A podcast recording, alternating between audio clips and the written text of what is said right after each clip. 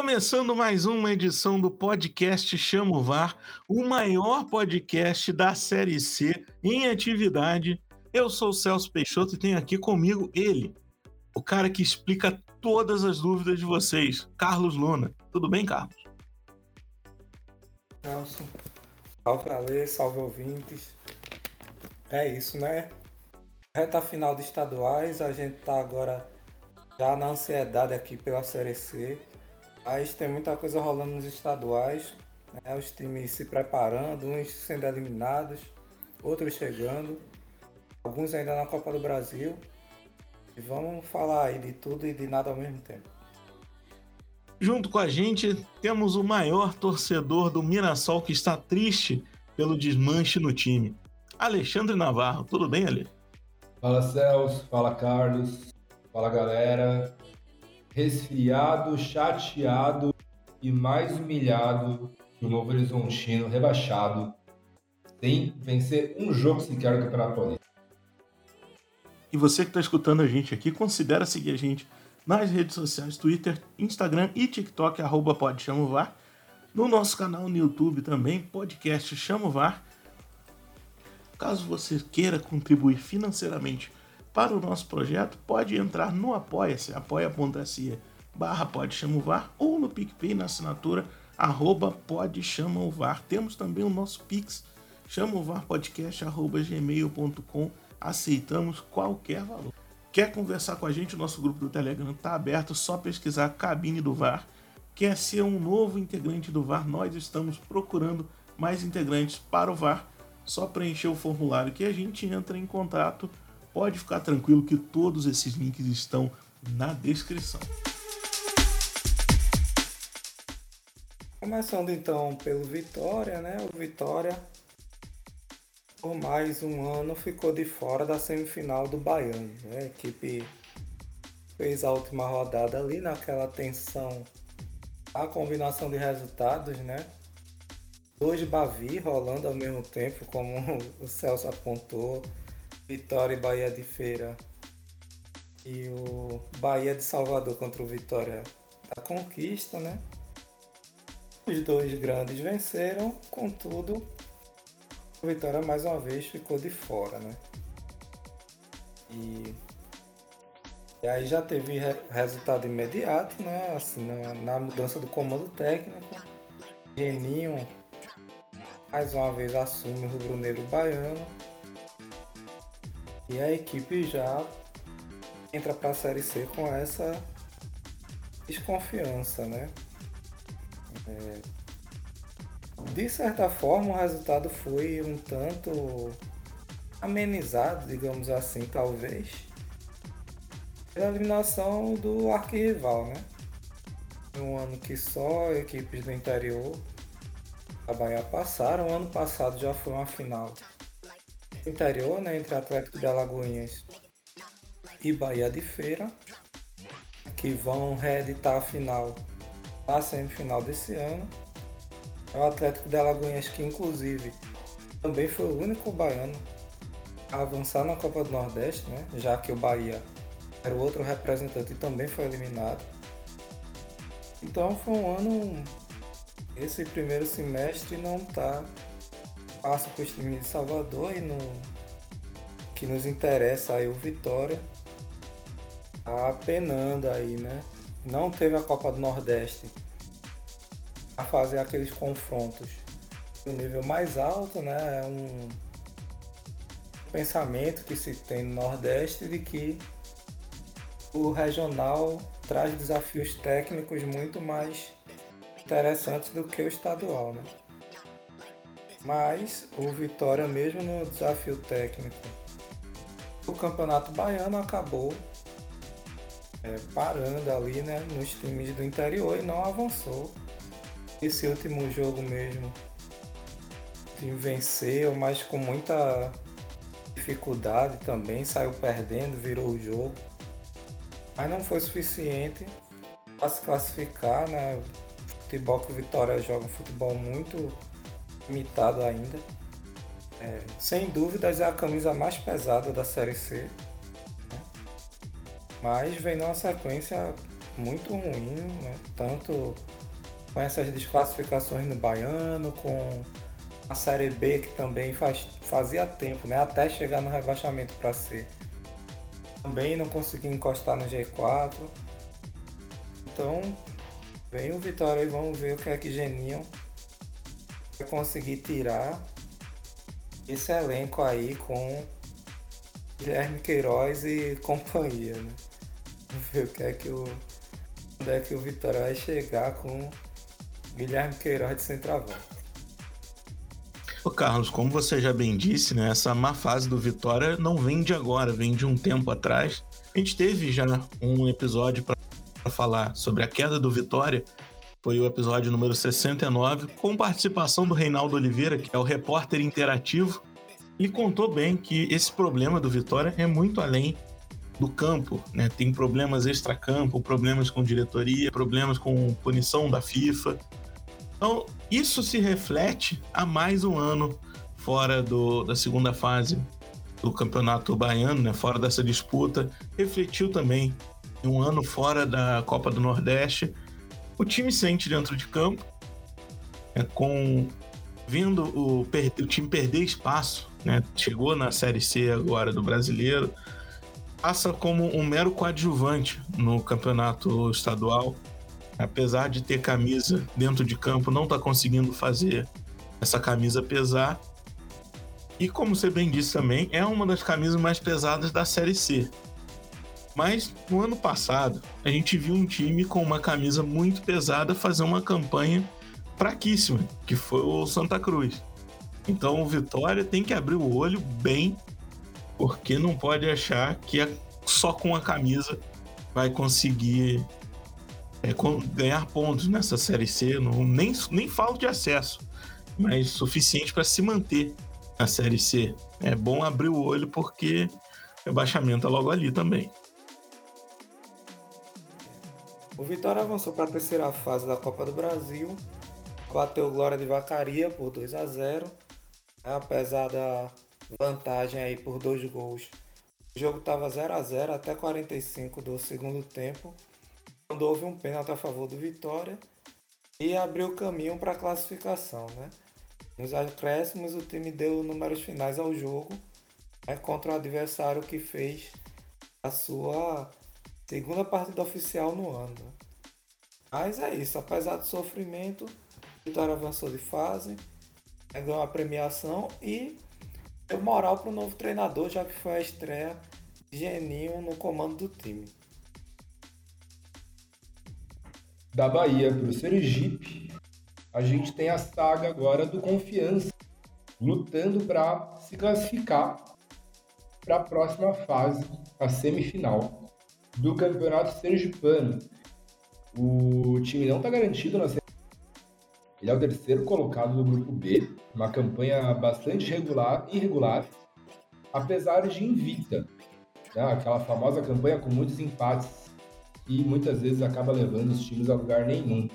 É, o Confiança fez nove jogos até agora, cinco empates, quatro vitórias, o suficiente para conquistar 17 pontos, ficar empatado com o Lagarto que tem um saldo de gol melhor que o do Confiança, então figura aí na segunda colocação. E, curiosamente, a grande disputa pela, pela, pela vaga na semifinal também a surpresa Falcon, que é um time que, ao contrário do Confiança, que empatou demais, não empatou. Nove jogos, seis vitórias, e três derrotas para o líder do grupo B até o momento, que tem 18 pontos. A, a missão do Confiança fica um pouco complicada, porque o adversário da última rodada era da. Não, nada mais, nada menos que o Itabaiana, o grande líder da, do grupo A, que tem 23 pontos, está invicto também, 7 vitórias e 2 empates, porém, é, que não conseguiu vencer o Confiança na outra partida do na outra partida do campeonato. O jogo acabou 0 a 0 e agora o Confiança vai levar esse jogo decisivo para casa. É, o que pode complicar um pouco a, a situação do Confiança é que dos dois adversários que lutam pela semifinal, o Lagarto enfrenta o Sergipe. O Sergipe tem 18 pontos no grupo A, tem 6 pontos a mais que o Frei Paulistano, já está na semifinal e pode muito bem resolver aprontar aí para cima do arquirrival, dar uma facilitadinha no jogo contra o Lagarto, de repente colocar os reservas, o jogo vai, de... vai ser em Lagarto, o Lagarto deve ir com tudo para esse jogo, né? E então a gente pode contar aí com um, um, uma disputa bem emocionante entre os que vão estar jogando ao mesmo tempo, no mesmo dia, no sábado. Já o Falcon também, se de repente der uma derrapada aí contra o Frei Paulistano, pode abrir lugar para que tanto o quanto Confiança passem. Parece que não, o Frei Paulistano já está eliminado. O Falcon deve aí pelo menos garantir mais um pontinho, dois pontos, mais um pontinho, talvez três pontinhos jogando em casa para garantir a vaga, uh, deixando confiança aí nessa situação de ou ganha ou ganha contra o Itabaiana. Tudo indica que parece que vai dar empate. Né? O Itabaiana praticamente ganhou todos os jogos, o Confiança empatou mais que venceu. E, nesse caso, a coisa fica um pouco complicada para o Confiança, realmente. Esse... Tal, que nada além da vitória interessa para o Dragão. Eu concordo que só a vitória interessa pro Confiança, até porque o empate não é a garantia de nada, né?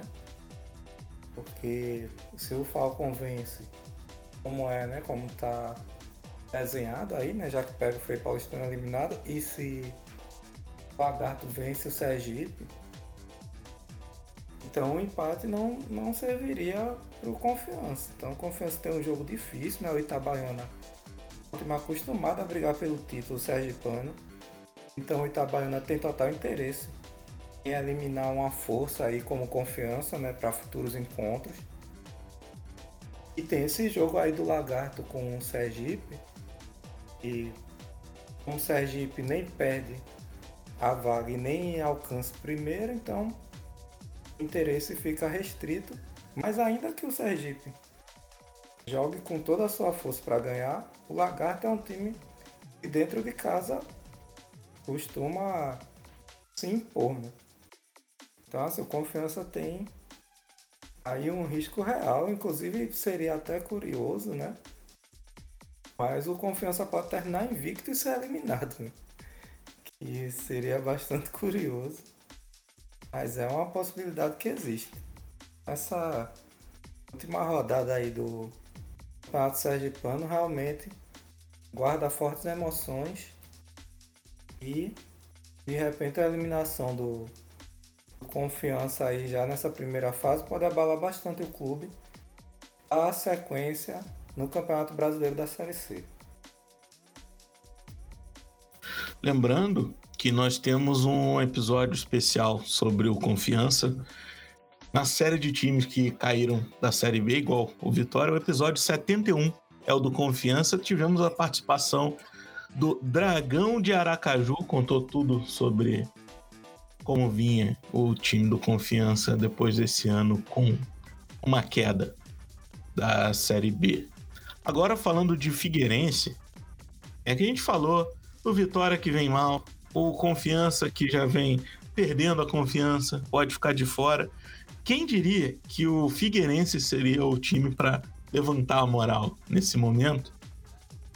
É, mas Figueirense que disputa o não tão disputado Campeonato Catarinense, que ano passado tivemos um grande rebaixado, esse ano outros grandes flertaram ali com o rebaixamento, o Figueirense foi um deles, mas passou de fase, chegou até as quartas, conseguiu passar pelo Ercílio Luz, venceu o primeiro jogo por 1 a 0 e empatou o segundo segurando ali a pressão do grande Ercílio Luz. Empatou em 0 a 0 por causa da primeira vitória.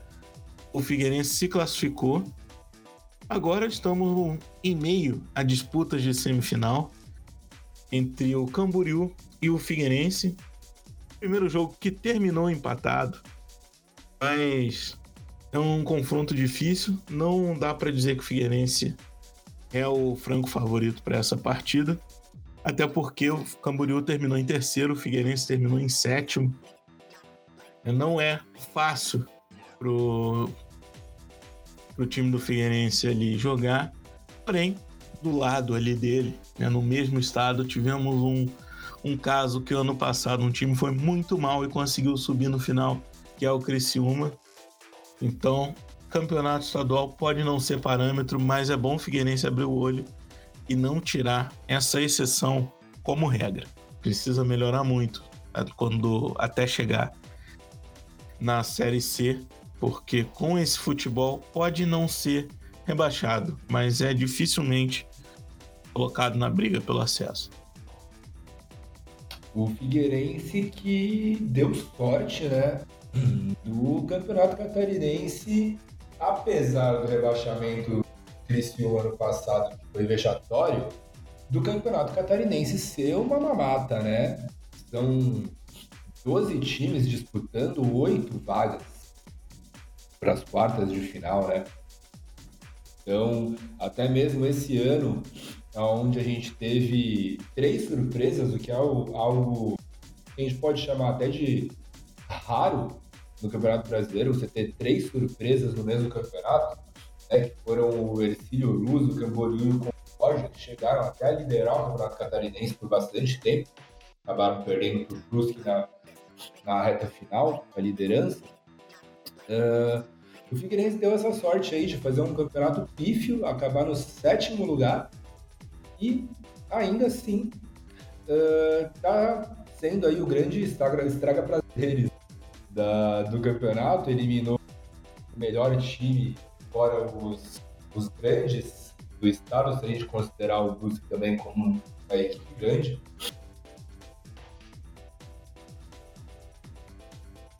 Pela semifinal da Copa do Nordeste, o Botafogo recebeu o Náutico. É um jogo entre o segundo e o terceiro colocado da chave, né? Com isso, Botafogo teve a vantagem de jogar no Almeidão, mas não aproveitou, né? O Botafogo é, fez 1 a 0 no Náutico, o Náutico teve um jogador expulso, é, no, aos 14 ali do segundo tempo. O Belo abriu o placar aos 26. Quando parecia que a classificação viria, o Náutico fez o gol de falta, uma falta de longe até, né? Média distância, vamos dizer assim, média para longa distância. A bola desvia na barreira e engana o goleiro do Botafogo. Né? A partida vai para os pênaltis. É, e claro que pênalti é difícil a gente falar o que é que aconteceria ou não, né? E quais são os, as variáveis ali, podemos dizer assim. Mas sem dúvidas o Náutico entrou para a disputa com um psicológico favorável, né? Depois de. Tava jogando fora. Teve um jogador expulso, ficou com a menos um terço do jogo. Ainda empata no final, chegou um psicológico de cima, né? Uma chuva torrencial. É, principalmente na hora dos pênaltis, né? Na hora da cobrança dos pênaltis. Almeidão. Mas foi isso, o Belo ficou as quartas aí da Copa do Nordeste. Agora vai focar nos estaduais, nos estaduais não, né? Que ele só joga um no Campeonato Paraibano, né? No seu campeonato estadual. E na Série C, que é logo ali também, né? É... Celso, faça as suas considerações aí sobre o... a eliminação aí do Belo. Antes de falar do Belo, é bom lembrar que esse ano a Copa do Nordeste nas quartas parece que é só disputa de pênalti. Só o Fortaleza que quis passar no, no tempo normal, porque fora isso é só disputa de pênalti. Para quem não tá torcendo, quem não tem o time envolvido, é uma beleza porque é muito bom ter pênalti quando não tem o próprio clube. Mas falando do Belo, é, o, o segundo lugar nesse grupo B Eu, eu achei até um pouco exagerado pelo que o time vem apresentando. É mesmo o time não tendo muitas derrotas, ele teve uma derrota apenas, o 3 a 0 contra o CSA. Mas eu, eu vejo o Belo em campo, eu não sinto a segurança de um time que vai chegar, é, não, não é time de chegada, não vai chegar botando o pé na porta e falando eu sou o favorito, eu vou ganhar. Eu vejo muito mais insegurança. Passou até um pouco no último jogo, mesmo com a, a chuva, que dão, é um ingrediente a mais nesse, na partida. Mas o time teve a vantagem, poderia ter matado o jogo, mas brigou, brincou com azar e tomou um empate posteriormente a eliminação. Agora, esse, esses estaduais, ou o estadual que o Belo disputa, ele não tá muito bem. É mesmo invicto, ele, ele não é líder de seu grupo, ele tá atrás tanto do, do Souza quanto do São Paulo Cristal. Ele é terceiro agora, tá indo, tendo que jogar uma, uma fase antes, né? Ou seria um quarto de final, mas não são quatro jogos. Então, o time precisa melhorar muito caso queira chegar numa Série C brigando ali por uma das oito vagas. Porque agora não são mais é, dez times como era até o ano passado, são mais times brigando por essas vagas. Ou seja, é, a, a, turma da meiuca, ali o meio de tabela, vai ter um, uma concorrência a mais. O Belo precisa se acertar caso queira passar, mas não é também terra arrasada porque eu vejo mais times abaixo do Belo. Então precisa melhorar caso queira subir. Mas hoje não vejo como um postulante ao rebaixamento. Concordo que a diretoria do Belo não pode adotar uma postura de terra arrasada após essa eliminação. É, o Andas Paraíba, por exemplo, vem se destacando, né? não pôde jogar contra o Náutico. É, tem o Leilson, Gustavo Coutinho está fazendo seus gols. Assim, acho que é hora de cabeça fria, né? É, de fato, fica a frustração por não ter avançado para as semis, ainda mais nas circunstâncias, né? Que foi o jogo. Mas é buscar melhorar a partir de uma base razoável, né? Como o Celso falou, não vejo esse time brigando pelo rebaixamento também. E melhorando ali um pouco o elenco e tal, dá para brigar né, por uma vaga aí no,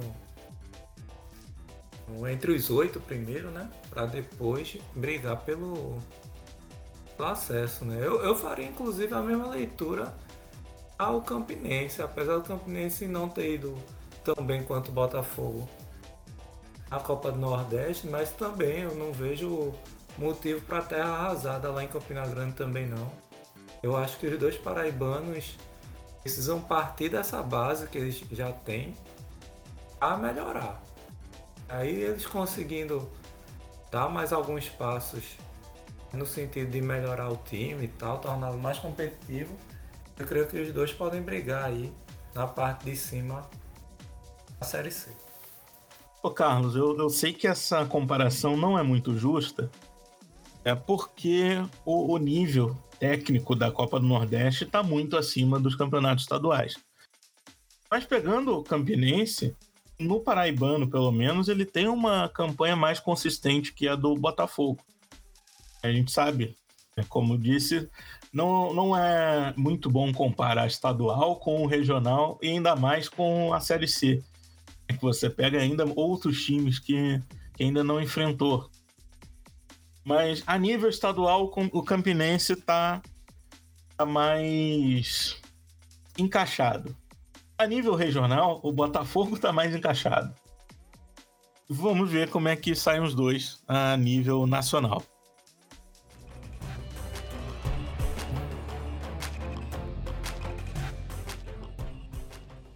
Chegamos ao final de mais um episódio. Você e tem algum comentário a fazer e está ou no Spotify ou no YouTube, nós deixamos aí a caixinha de comentários aberta no Spotify E o central ali, nos nossos comentários do YouTube estão abertos. Queremos ouvir a opinião de vocês também, como chegam esses quatro times.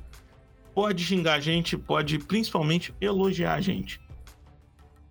Olha, melhoras para o seu resfriado, para sua alergia. Um abraço. Um abraço, Celso. Eu tô com alergia ao futebol do Figueirense. Melhor. Carlos, um abraço. Um abraço, Celso. Um abraço, Ale. Um abraço aí aos ouvintes. Mais uma vez aí uma satisfação. E vamos ficar de olho, né? Série C se aproximando. Vamos ver o que é que esses times conseguem aí nesses estaduais. Pra ver quem é que chega animado e quem é que chega morgado aí na Série C.